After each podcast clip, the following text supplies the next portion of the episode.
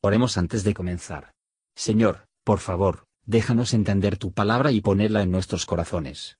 Que moldee nuestras vidas para ser más como tu Hijo. En el nombre de Jesús preguntamos. Amén.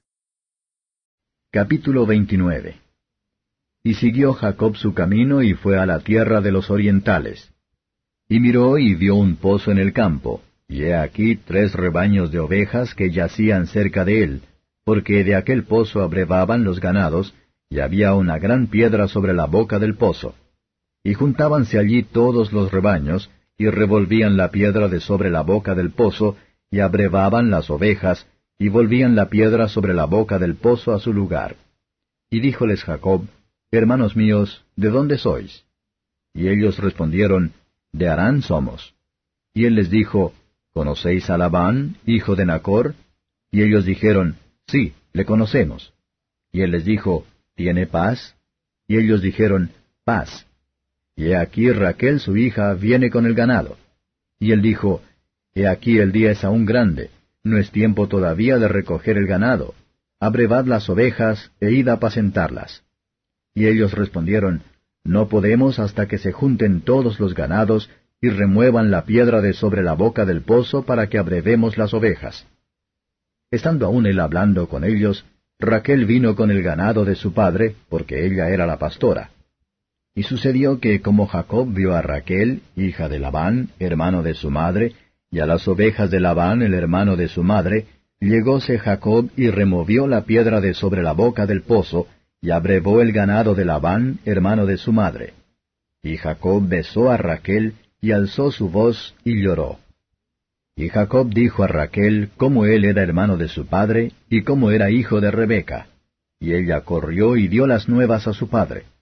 Y así que oyó Labán las nuevas de Jacob, hijo de su hermana, corrió a recibirlo y abrazólo y besólo y trájole a su casa. Y él contó a Labán todas estas cosas. Y Labán le dijo, Ciertamente hueso mío y carne mía eres. Y estuvo con él el tiempo de un mes.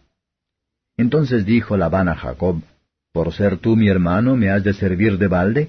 Declárame qué será tu salario. Y Labán tenía dos hijas, el nombre de la mayor era Lea, y el nombre de la menor Raquel. Y los ojos de Lea eran tiernos, pero Raquel era de lindo semblante y de hermoso parecer. Y Jacob amó a Raquel y dijo, Yo te serviré siete años por Raquel tu hija menor. Y Labán respondió, Mejor es que te la dé a ti que no que la dé a otro hombre. Estate conmigo. Así sirvió Jacob por Raquel siete años, y pareciéronle como pocos días porque la amaba. Y dijo Jacob a Labán, Dame mi mujer porque mi tiempo es cumplido, para que cohabite con ella. Entonces Labán juntó a todos los varones de aquel lugar e hizo banquete. Y sucedió que a la noche tomó a Lea su hija y se la trajo, y él entró a ella. Y dio Labán su sierva Silpa, su hija Lea, por criada. Y venida la mañana, he aquí que era Lea. Y él dijo a Labán, ¿Qué es esto que me has hecho? ¿No te he servido por Raquel? ¿Por qué pues me has engañado? Y Labán respondió, No se hace así en nuestro lugar, que se dé la menor antes de la mayor. Cumple la semana de esta y se te dará también la otra, por el servicio que hicieres conmigo otros siete años. E hizo Jacob así, y cumplió la semana de aquella, y él le dio a Raquel su hija por mujer. Y dio Labán a Raquel su hija por criada a su sierva Bilda. Y entró también a Raquel, y amóla también más que a Lea, y sirvió con él aún otros siete años. Y vio Jehová que Lea era aborrecida y abrió su matriz, pero Raquel era estéril. Y concibió Lea y parió un hijo, y llamó su nombre Rubén, porque dijo, ya que ha mirado Jehová mi aflicción, ahora por tanto me amará mi marido. Y concibió otra vez, y parió un hijo, y dijo, Por cuanto oyó Jehová que yo era aborrecida, me ha dado también éste. Y llamó su nombre Simeón. Y concibió otra vez, y parió un hijo, y dijo, Ahora esta vez se unirá mi marido conmigo, porque le he parido tres hijos. Por tanto llamó su nombre Leví. Y concibió otra vez y parió un hijo y dijo, Esta vez alabaré a Jehová. Por esto llamó su nombre Judá, y dejó de parir. Comentario de Mateo Henry Génesis capítulo 29. Versos 1 a 8. Jacob procedió alegremente en su viaje, después de la dulce comunión que tuvo con Dios en Betel. Providencia le llevó al campo donde los rebaños de su tío iban a ser regado. Lo que se dice de la atención de los pastores de sus ovejas, nos puede recordar la tierna preocupación que nuestro Señor Jesucristo, el gran pastor de las ovejas, tiene a su rebaño de la iglesia, porque Él es el buen pastor, que conoce a sus ovejas, y se sabe de ellos. La piedra en la boca del pozo era para asegurarlo, el agua era escasa, que no estaba ahí para el uso de cada uno, pero los intereses separados no debe tomar de ayudarse unos a otros.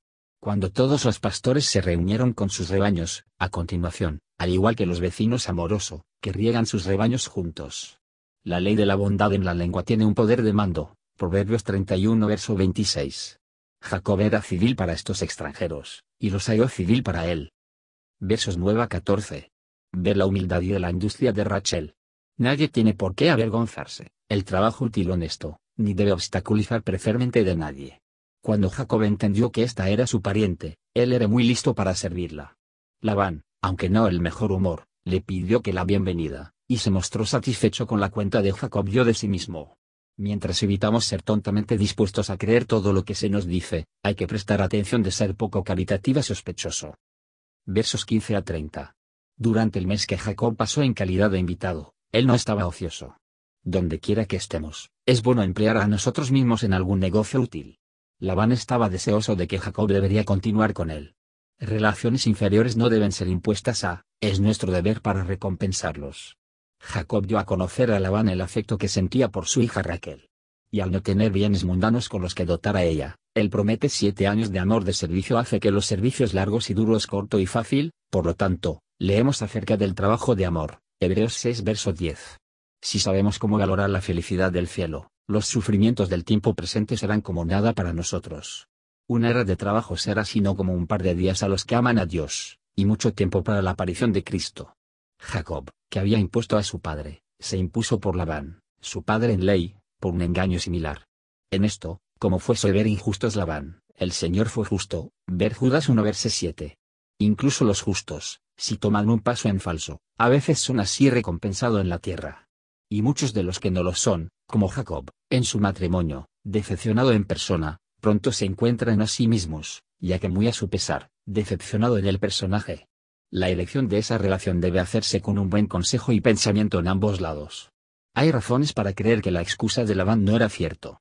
Su manera de solucionar el asunto hizo mal peor. Jacob se vio envuelta en la inquietud de las esposas que se multiplican. No podía negarse a Raquel, porque él lo había abrazado, menos aún podía negársele a. Hasta el momento no existía orden expresa en contra de casarse más de una esposa. Fue en los patriarcas de un pecado de la ignorancia, pero no va a justificar la práctica como ahora, cuando la voluntad de Dios se hace claramente conocido por la ley divina, Levítico 18 verso 18, y más a fondo, ya que, por nuestro Salvador, que un hombre y una mujer solo deben estar unidos entre sí. 1 Corintios 7 verso 2 versos 31 a 35. Los nombres le dio a sus hijos, expresaron su respeto y consideración, tanto a Dios como a su marido.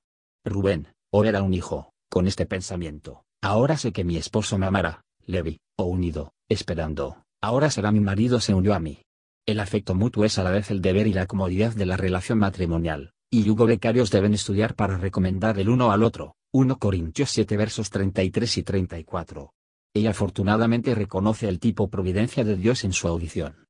Lo que sostiene y nos consuela bajo aflicciones, o tiende a nuestra liberación de ellos, Dios debe ser propiedad de él.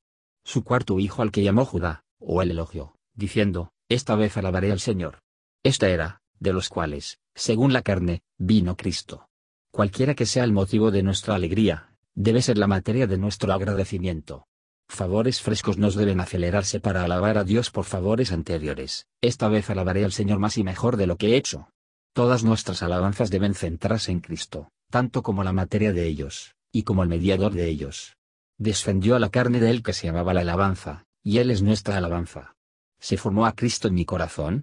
Esta vez alabaré al Señor. Gracias por escuchar y si te gustó esto, suscríbete y considera darle me gusta a mi página de Facebook y únete a mi grupo Jesús Answers Prayer.